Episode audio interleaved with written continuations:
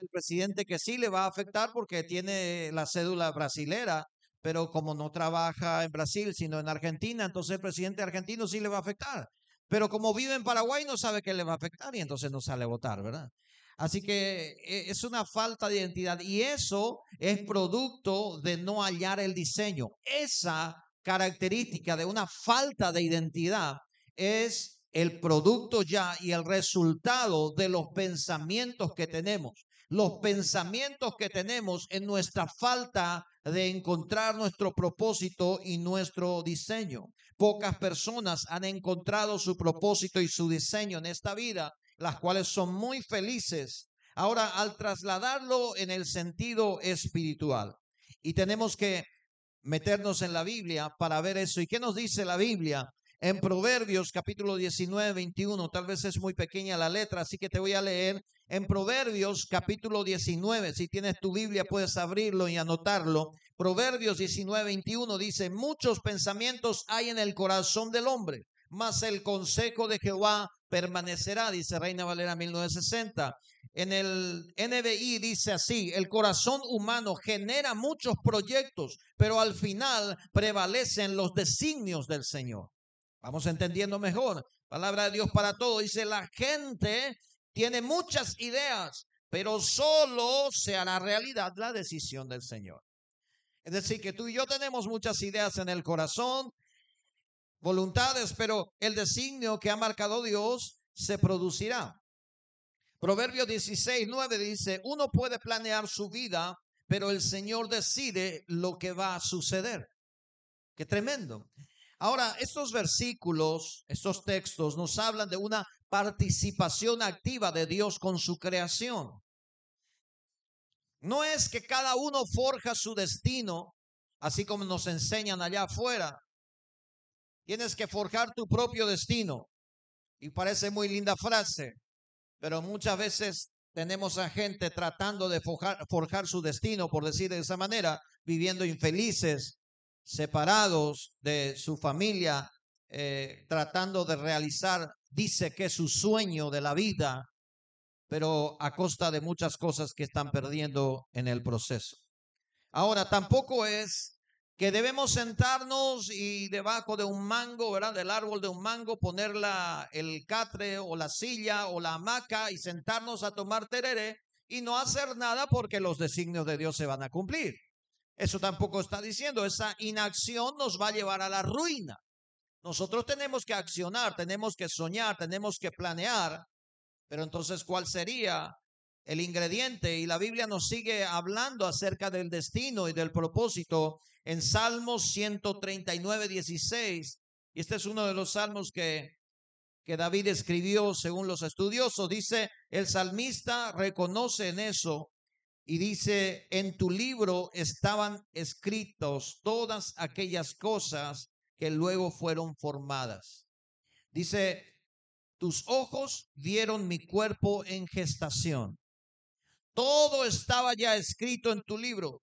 Todos mis días estaban diseñando, aunque no existía un solo de ellos. Qué tremendo. Todos mis días se estaban diseñando en tu libro, aunque no existían ni uno de ellos.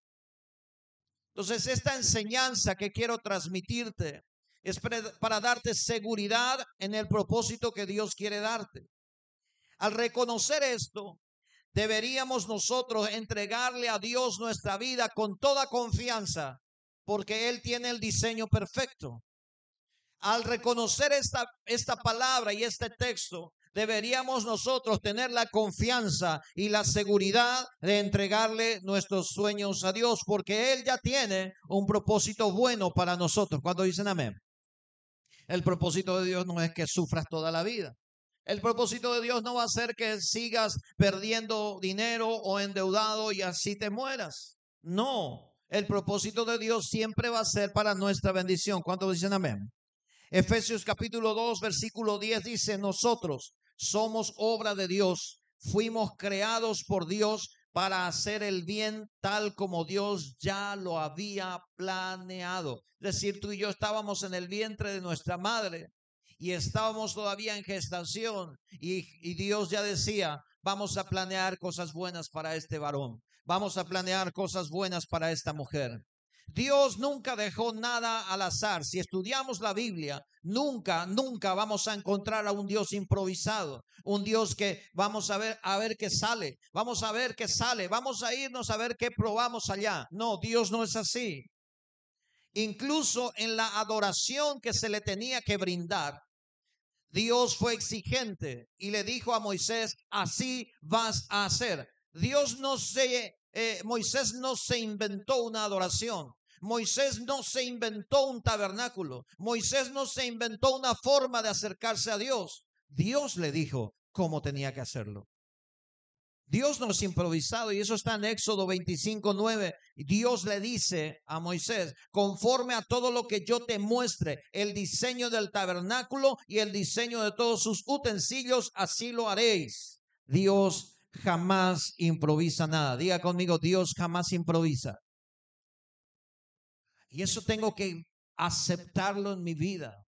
Si Dios me puso en esta tierra, en esta ciudad, en esta familia, en este trabajo, en esta forma de vida, es porque Dios no improvisa y Dios tiene un propósito para mí. ¿Cuánto dicen amén? Aceptar eso me llevará al camino que Dios quiere. David recibió también el diseño de lo que sería el gran templo de Salomón. Y David escribe todo el diseño, trae todo lo que le falta. Y luego David recibe la orden de Dios a través del profeta y le dice, Salomón, tu hijo me construirá el templo, tú no. Es tremendo. David tenía la capacidad, era el rey en ese momento, tenía todo planeado, tenía el diseño, tenía todo. Y Dios dice, ah, un ratito, ese no es tu trabajo.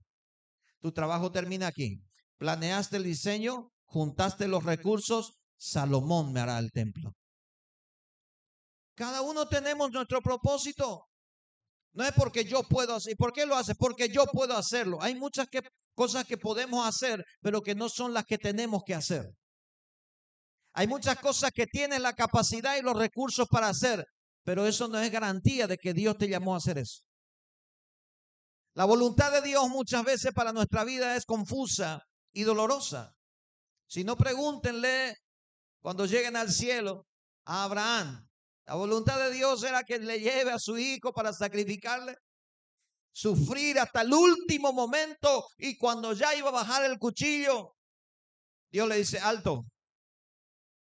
Jesús dice en el huerto del Getsemaní, en el monte, dice, Señor, no quiero tomar esta copa, pero no sea mi voluntad sino la tuya.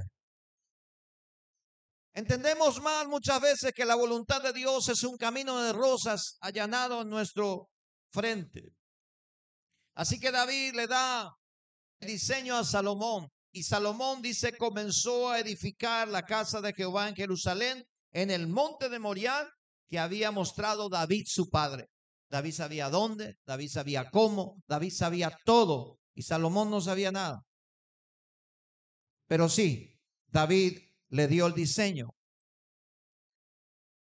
Lo primero que yo tengo que tener en cuenta para hacer la obra de Dios en mi vida y su voluntad, yo quiero llevarte a Romanos capítulo 12, versículo 1 y 2. Romanos capítulo 12, versículo 1 y 2.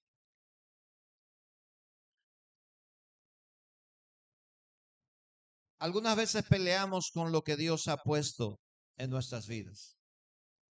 Dice Romanos capítulo 12, versículo 1 y 2.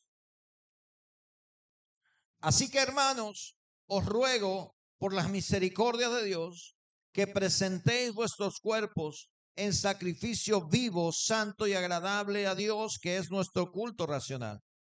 Versículo 2. No os conforméis a este siglo, sino transformaos por medio de la renovación de vuestro entendimiento. ¿Para qué? Para que comprobéis cuál sea la buena voluntad de Dios, agradable y perfecta. Hay una voluntad de Dios para ti y para mí. Hay una voluntad de Dios para tu familia, para la mía. Hay una voluntad de Dios en lo que Dios quiere hacer contigo y conmigo. Pero algunas veces nos peleamos en contra de los planes de Dios y terminamos mal. Proverbios 21:30 dice, ni el más capaz puede sacar adelante un proyecto en contra del Señor. Si Dios planeó algo para tu vida, ni aunque seas muy capaz, lo vas a poder hacer. La torre de Babel es un ejemplo para nosotros. En el libro de Génesis encontramos y todos conocemos por lo menos una parte de la historia de la torre de Babel, donde se confundieron las lenguas. Ese proyecto no nació en el corazón de Dios. Ese proyecto nació en el corazón de los hombres. Y le fue bien hasta un punto, hasta que Dios dijo, alto, esto no me agrada a mí. Esto yo no lo pedí y no me agrada.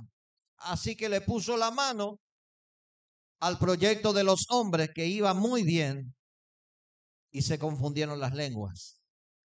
De repente empezó uno a hablar en chino y pedir la piedra en chino y el otro le, le habla en árabe y el otro le habla en inglés. Así que terminaron despidiéndose en varios idiomas porque no se entendía. Porque nada va a salir adelante si Dios no lo planeó para tu vida y la mía. Si hay algo que quiero que atesores en el corazón es que nada te va a salir hasta el final si Dios no lo aprobó. Vas a pelear, vas a soñar y vas a pedir, pero si Dios no es el plan para ti, no lo hará posible, porque estamos en las manos de Dios y Dios participa activamente en su creación. Los lugares en donde Dios no puede meter la mano son los lugares de rebeldía y de pecado, porque el diablo ha tomado terreno en esos lugares en donde el diablo está tomando el control. Por eso la voluntad de Dios no se realiza en las vidas de las personas. Por eso queremos que conozcan a Cristo. Por eso queremos que conozcan a Dios. Por eso queremos que salgan a conocer a Cristo y a Dios. Porque cuando conocen a Cristo, Dios les liberta del alcoholismo. Algunos dicen, no, mi abuelo murió borracho. Mi papá murió de cirrosis. Y yo también seguramente voy a morir así. Pero cuando Cristo viene, liberta esa vida y le da el propósito que Dios tenía para su vida. ¿Me estoy dando a entender? Amén. Lo primero que tenemos que tener, como les decía, es compromiso y fidelidad. Cuando Salomón recibe el reino de su padre y le da la orden de Dios para construir el templo grande, él empieza a orar en segunda de Crónicas 5, 2, 5 al 10, no la vamos a leer, pero él dice algo así, Señor, hay una tarea muy grande que tengo que hacer. Es un templo muy grande que tengo que construir. Ayúdame y provee los recursos. Así como le diste a mi padre David, dame esos recursos. Que las personas confíen en mí, que me den los recursos. Y dice seguidamente, versículo 11 en adelante, empieza a decir que el rey de Irán empezó a darle las provistas que necesitaba sin que Salomón le pidiera. Y Dios empieza a encaminar todo. ¿Por qué? Porque el propósito de Dios era que Salomón construya un templo. La falta de compromiso en nuestras iglesias locales es una constante venenosa. La falta de compromiso con lo que Dios te da y con lo que Dios te habla. Las personas están con pensamientos divididos muchas veces, inconformes con lo que están haciendo, inconformes con lo que escuchan, con lo que ven, con lo que hacen. Quieren lograr sus objetivos personales a más rápido el tiempo. Quieren lograr sus objetivos personales acelerando los tiempos. Y tú y yo no venimos a Dios a realizar nuestros sueños personales. Tú y yo venimos a Dios a pedirle a Dios que Él nos dé sus sueños para realizarlos para nosotros. No venimos a decirle al Señor como la película de la lámpara de Aladino y decirle, cúmpleme mi sueño y este deseo. No, no venimos a Dios así. Venimos a Dios a decirle, rindo mi voluntad y cumple tu voluntad en mí y haz tu propósito en mí. Y a eso se refiere Romanos capítulo 12, versículo 1 y 2, en donde nosotros entregamos todo nuestro ser y empezamos a conocer la voluntad de Dios para nuestras vidas, agradable y perfecta, que Dios ya tiene para nosotros. Algunos no escuchan lo que Dios le está diciendo porque no tienen compromiso y no tienen fidelidad con Dios en la iglesia. Les gusta oír muchas palabras al mismo tiempo. Así que asisten a una iglesia, están allí participando, pero asisten también a otra y asisten también a otra y no pertenecen a ninguna casa espiritual porque sus pensamientos están divididos. La falta de compromiso y de fidelidad en una casa donde Dios te puso traerá en tu vida confusión espiritual. Tienes que ser fiel donde Dios te puso. Si Dios te puso allí, pues quédate allí. Si Dios te puso aquí en esta casa, pues esta casa es la que Dios quiere usar para bendecirte.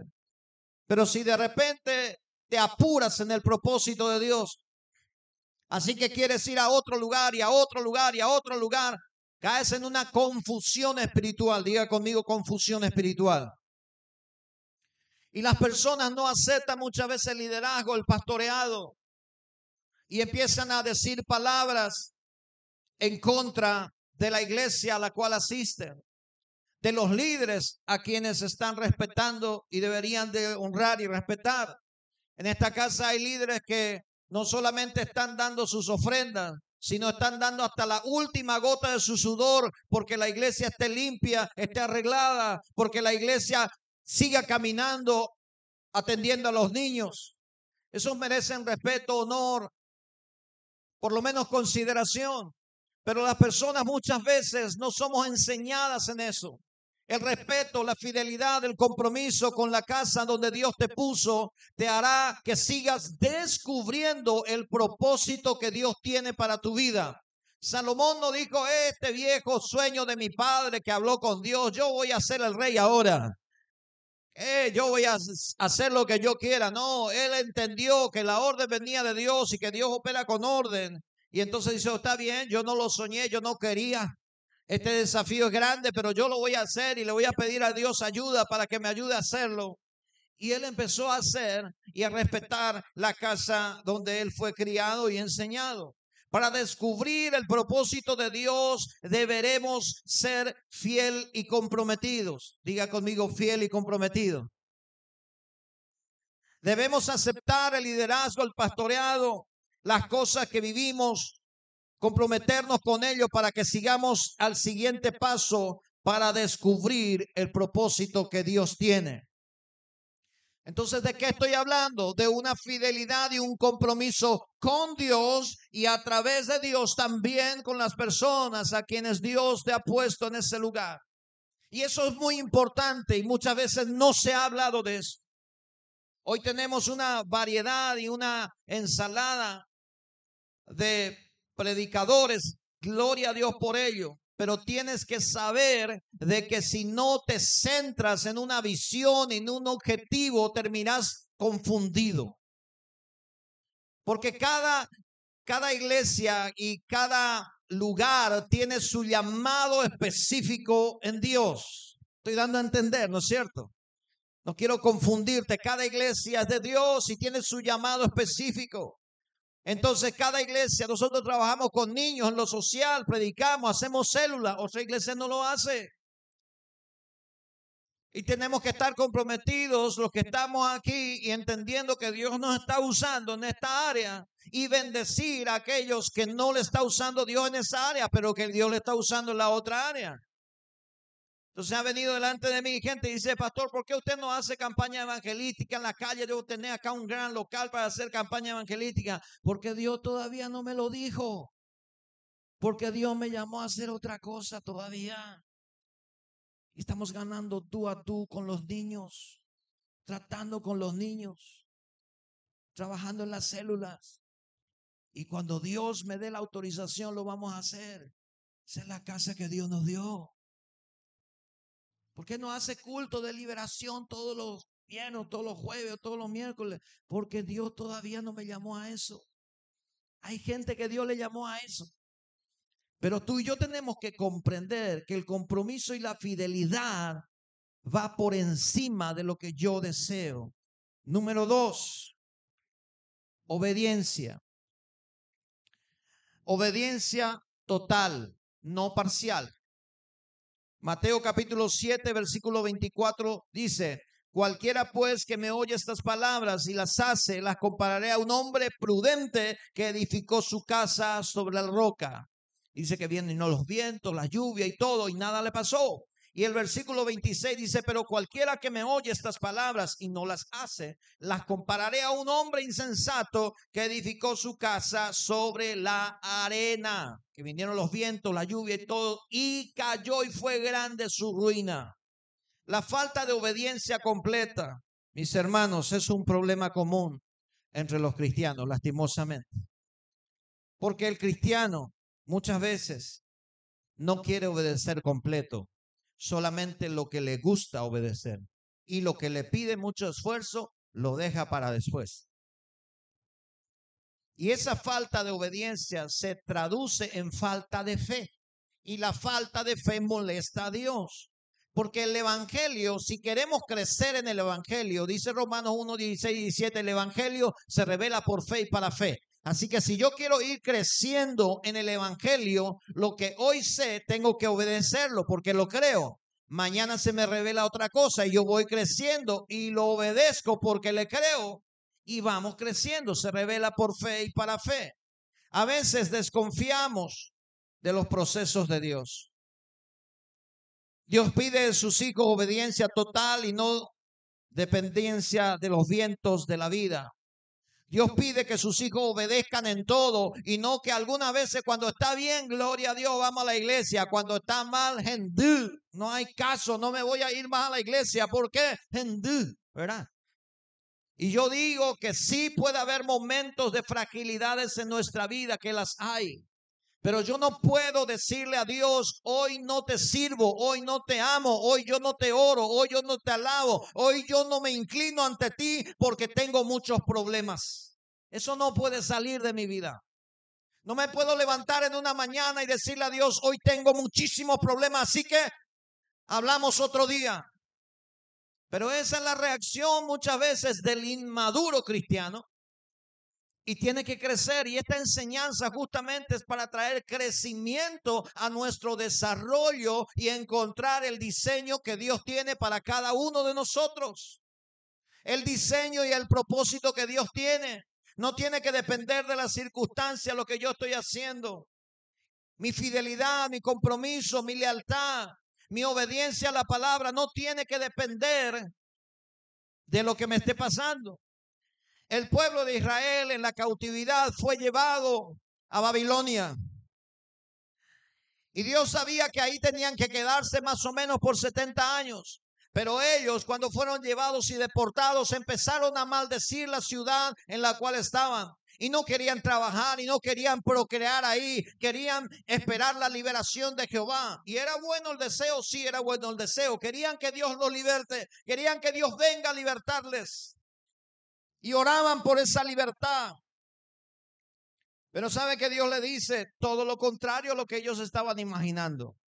Isaías capítulo 29. Vamos al libro de Isaías capítulo 29 y quiero leerte esos versículos.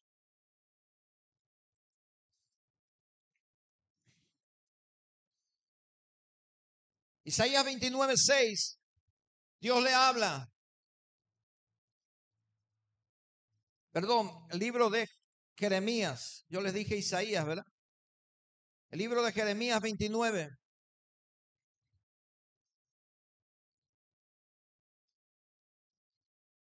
Versículo 6 en adelante. Dios le dice a ese pueblo que está cautivo en Babilonia.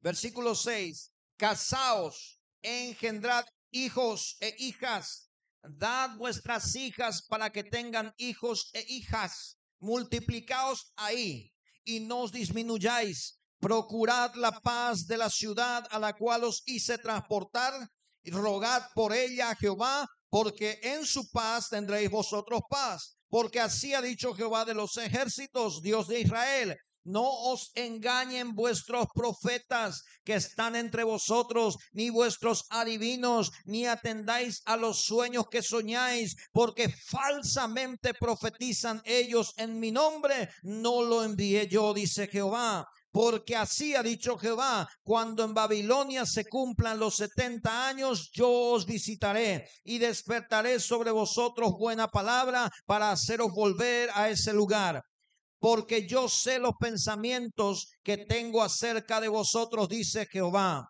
pensamientos de paz y no de mal, para daros el fin que esperáis. Aleluya. Esta palabra de seguro habrá chocado a muchos, porque lo que más nos gusta escuchar es fuerza. Dios te va a sacar, Dios te va a sanar. Nos gusta, ¿verdad? Tranquilo, Dios te va a tener un trabajo más y otro auto va y te va, ah, te van a regalar un auto, una casa y todo eso nos gusta escuchar, gloria a Dios, ¿verdad? Pero si Dios no le mandó a decir, Dios no tiene ningún compromiso en cumplir esa palabra. Si Dios le mandó a decir esa palabra, se va a cumplir. Pero si Dios no le mandó a decir esa palabra y solamente surgió de un pensamiento y una emoción positiva hacia tu persona o hacia la mía, esa palabra no tiene ninguna garantía de cumplirse. Lo que sí tiene garantía de cumplirse es lo que Dios está hablando en su palabra siempre. Dios tenía un plan para ese pueblo, 70 años de cautividad y luego liberación. Pero ellos no querían eso. Y Dios le dice, tienen que pasar eso. Y luego van a ser bendecidos. Y esto coincide con Romanos capítulo 8, versículo 28, donde dice, y sabemos que a los que aman a Dios todas las cosas ayudan a bien. Esto es a los que conforme a su propósito son llamados para el Señor. Todo te va a ayudar a bien. ¿Estás endeudado? No te preocupes, te va a ayudar a bien. Acércate a Dios. Lo primero, ser fiel y comprometido. Segundo, obediencia total. Porque toda necesidad, angustia, enfermedad, o cosas malas que estás pasando van a ayudar a bien a los que conforme a su propósito son llamados. Pero el ser humano nunca se le dice eso, siempre se le dice, ven a Dios y terminarán tus problemas. A veces Dios está usando ese problema para procesar tu carácter. A veces Dios está procesando tanto tu carácter para que no pierdas tu matrimonio.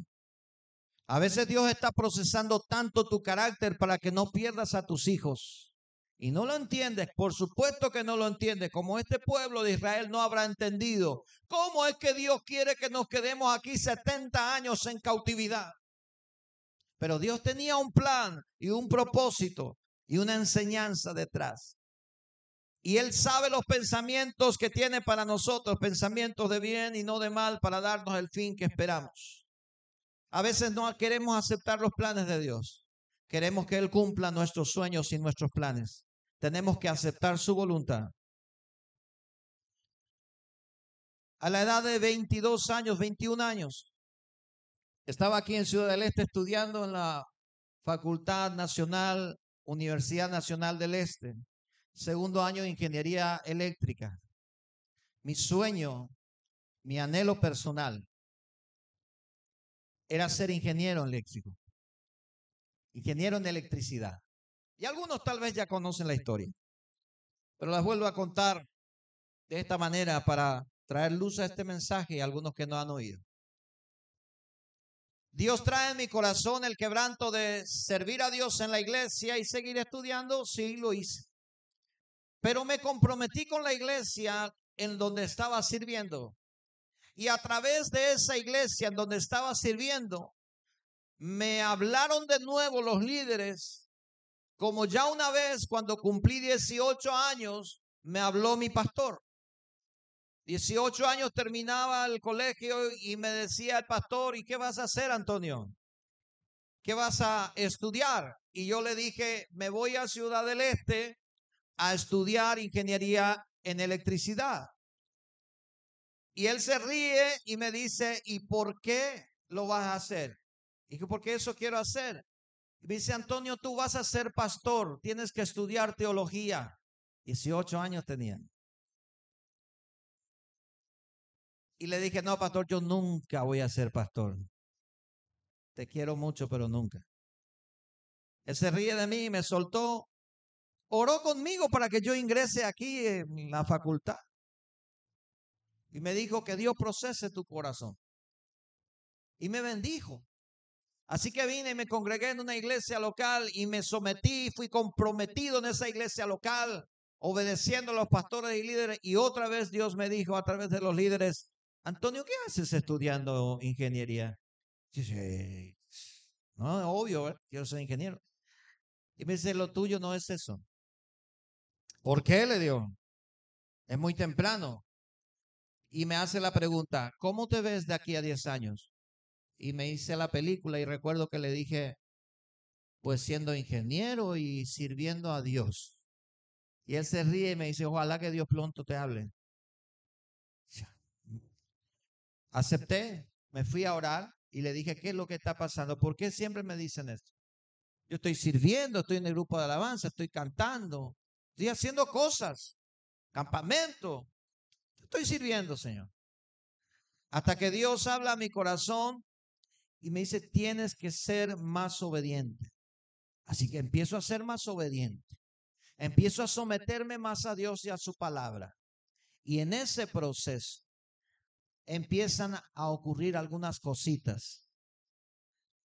Me atraso en una materia que nunca me atrasé. Empiezo a perder algunos meses. Me pongo nervioso. Y le digo al Señor, ¿qué quieres conmigo? Me enojé. Y recuerdo que en ese enojo agarré mi guitarra, estaba cantando una canción y le dije al Señor, ok, te entrego mis sueños, pero dame los tuyos. Porque esa canción decía algo parecido.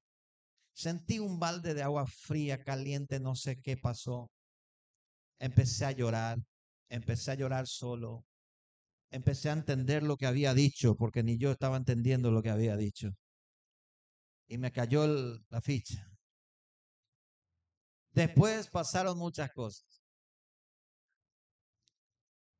La que me bancaba mi estudio me dijo, no te voy a poder bancar más. Me embaracé hay caso. Salí a trabajar de noche, quería seguir estudiando. Toma ¿verdad? Toma tipo. Salí a trabajar de noche. Me asaltaron dos veces a la noche. Una vez me pusieron el arma aquí y me quitaron todo. Pero yo quería trabajar de noche y estudiar de día. Mi papá cae enfermo. Mi mamá me llama y dice, tienes que venir. Este fin de año tienes que venir a ayudarnos porque no hay nadie acá. Ok, digo, voy a suspender mi actividad en la universidad, me voy en noviembre, diciembre, paso con ustedes, Navidad, Año Nuevo. En febrero me presento otra vez a la universidad. No sé, mi hijo, pero vení, tu papá se va a operar, no hay nadie acá, tu hermano se fue allá, es la historia. Yo era el único. Así que me voy a la ciudad de vuelta, pero Dios estaba haciendo sus planes, porque yo le dije a él que le entregaba los míos. Así que yo me fui a la ciudad, llego y un cuñado me dice, necesitamos a alguien que nos ayude en la empresa. ¿No quiere trabajar? Y le digo, pues yo no vengo para trabajar, yo vengo para ayudarle a papá, mamá. Igual, vamos a trabajar un ratito, ganar tu platita, pasar bien el fin de año. Ok, vamos. Me fui a trabajar, me contrataron para trabajar en la empresa. Empecé a trabajar, empecé, me salía bien, me salió bien, me iba mejor que los otros. La pinta, el jefe ya me quería. El supervisor ya quería conocerme. En el lapso de dos meses. Me gustó ya ganar esa cantidad. Y en enero me estaban haciendo la propuesta en la iglesia, por favor quédate a ser pastor de jóvenes. ¿Eh? No, yo vine un ratito y en febrero tengo que volver. Sí, pero no hay nadie que se quede. Todo enero por lo menos. Ok, vamos a hacer todo enero. Y luego Dios empieza a acomodar y voy entendiendo qué es lo que Dios quiere. Hasta que en febrero, cuando tenía que ingresar otra vez a la, a la universidad, le llamé y le dije, no, no puedo. Ya Dios me dijo lo que quiere. Y voy a someterme a eso. Pero a veces nos peleamos con el destino que Dios tiene para nosotros. A veces nos peleamos y siempre Dios va a ganar. Diga conmigo, siempre Dios va a ganar. Espero que no gane Dios cuando tengas demasiada edad. Deja que gane Dios cuando tengas tu juventud, porque le vas a servir a Dios con ganas y con toda la fuerza. Dígame amén, por favor. Muchas personas no obedecen la palabra de Dios completamente y ponen argumentos y pretextos. ¿Sabe qué pasa con esa persona? Se vuelve frío o tibio.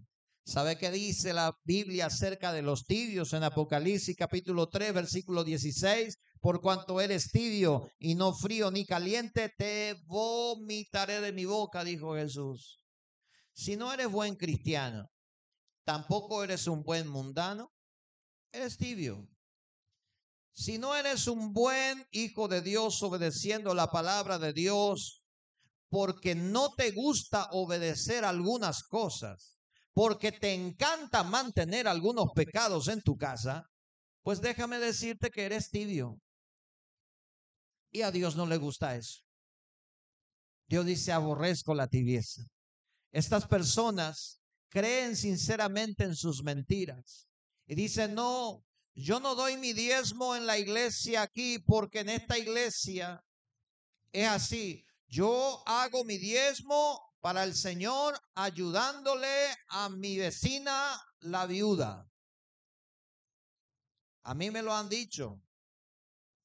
Y yo le dije, pero eso no es lo que la Biblia enseña. Lo que la Biblia enseña dice traer las ofrendas y los diezmos a la folía y alimento en mi casa. Eso es lo que la Biblia enseña. Y luego enseña también ser dadivosos y generosos con la gente. Pero como él es tan tacaño y no quiere dar ayuda y también ofrenda, entonces trae su ofrenda de acá y ayuda. Estoy dando a entender, ¿no es cierto?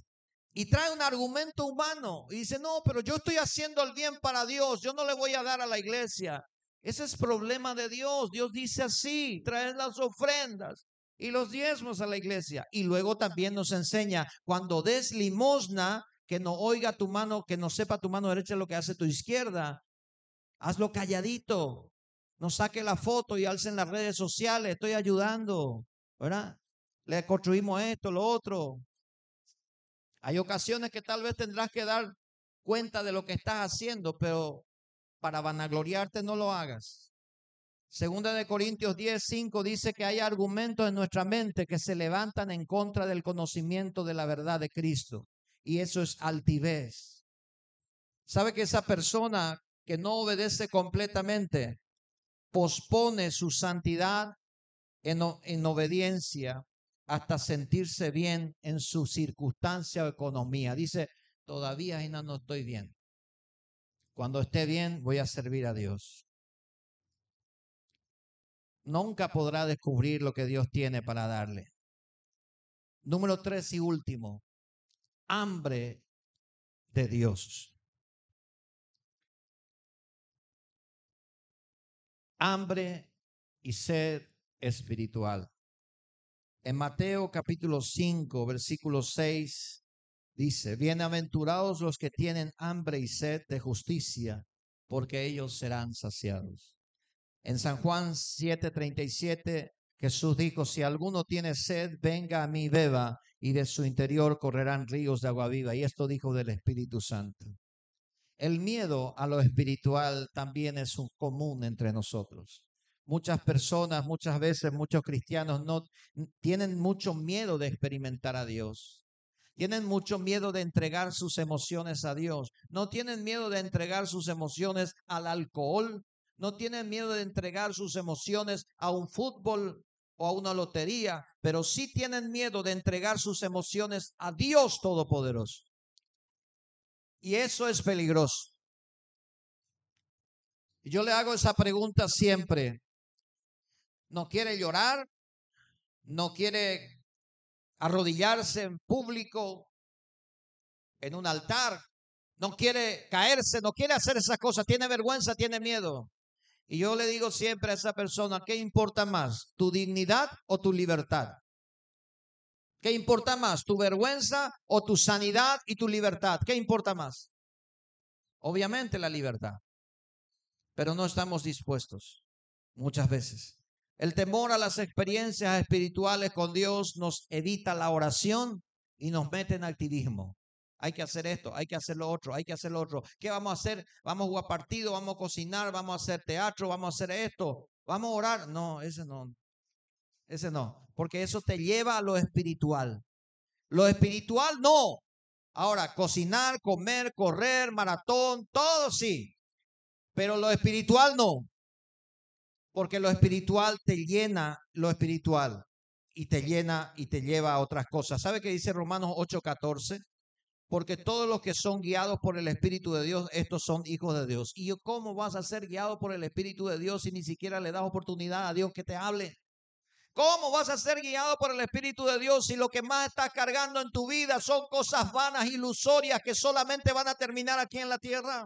¿Cómo Dios te va a guiar a ti en tu propósito y tu diseño original si ni siquiera tienes tiempo con Dios? ¿Cómo Dios va a hacer que vos entiendas y que yo entienda cuál es el diseño si no le dedico tiempo al Espíritu Santo de Dios? Si estoy trabajando, estoy soñando, estoy proyectando, pero no estoy haciendo caso a Dios.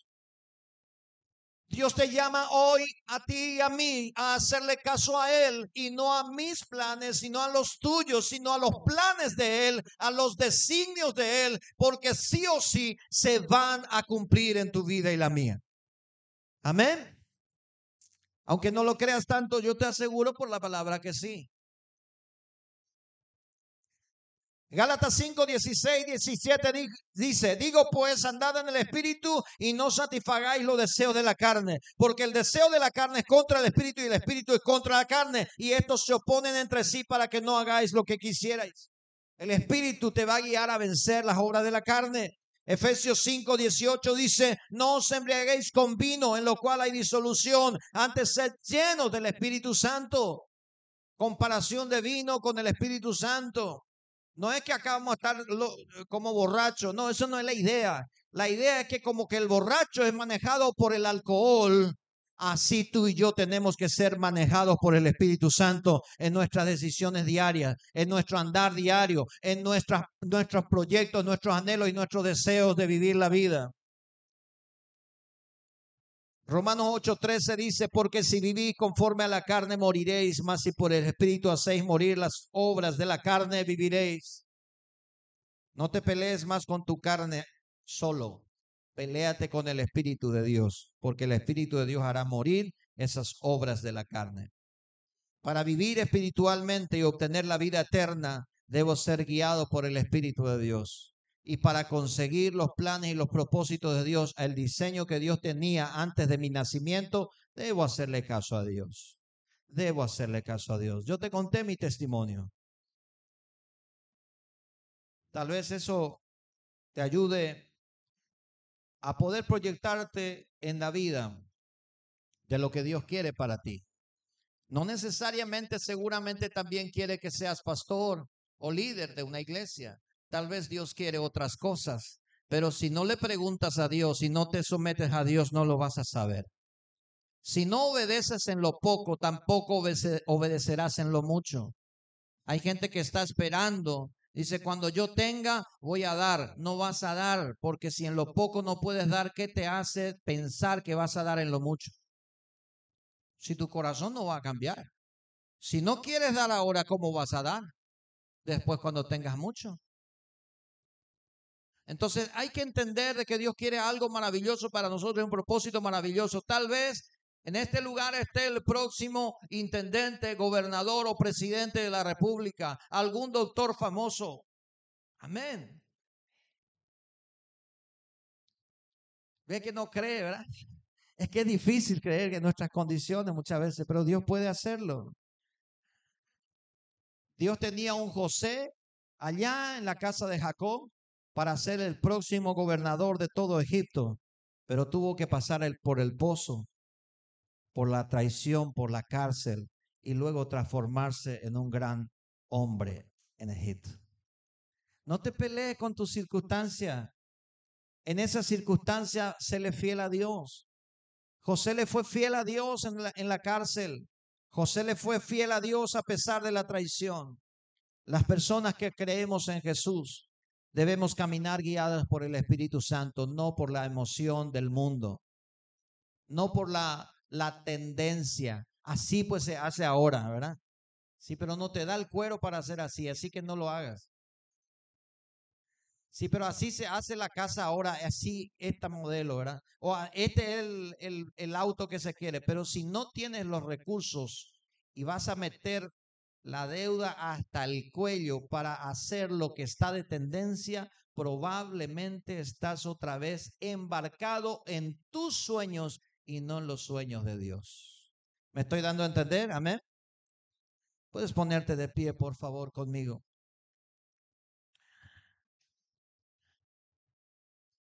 Les decía que probablemente en este lugar puede haber personas de relevancia y de importancia para los próximos años de, la, de, esta, de esta ciudad o este país.